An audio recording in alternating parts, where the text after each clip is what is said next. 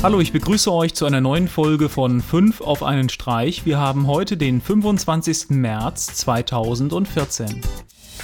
In dem Video, was ich euch zeige, wird ganz anschaulich gezeigt, welche Filme seit den 80ern den Bereich Spezialeffekte besonders vorangetrieben haben. Programmierbare LED-Lampen gibt es ja schon von Philips und auch Illumni. Jetzt sieht es so aus, als würde es demnächst auch Lampen von LG geben. Momentan sind steuerbare LED-Lampen recht teuer. Wenn LG etwas auf den Markt bringen kann, was genauso gut funktioniert, aber günstiger ist, dann wird das ganz sicher den Markt nochmal richtig aufmischen. Wir hatten uns auch schon überlegt, in einigen Bereichen im Haus so etwas zu installieren, aber momentan sind die Preise einfach noch viel zu hoch. Bisher waren Google Now Benachrichtigungen nur über Android und iOS verfügbar. Über die nächsten Wochen gibt es das Ganze auch für Nutzer von Google Chrome auf dem Desktop.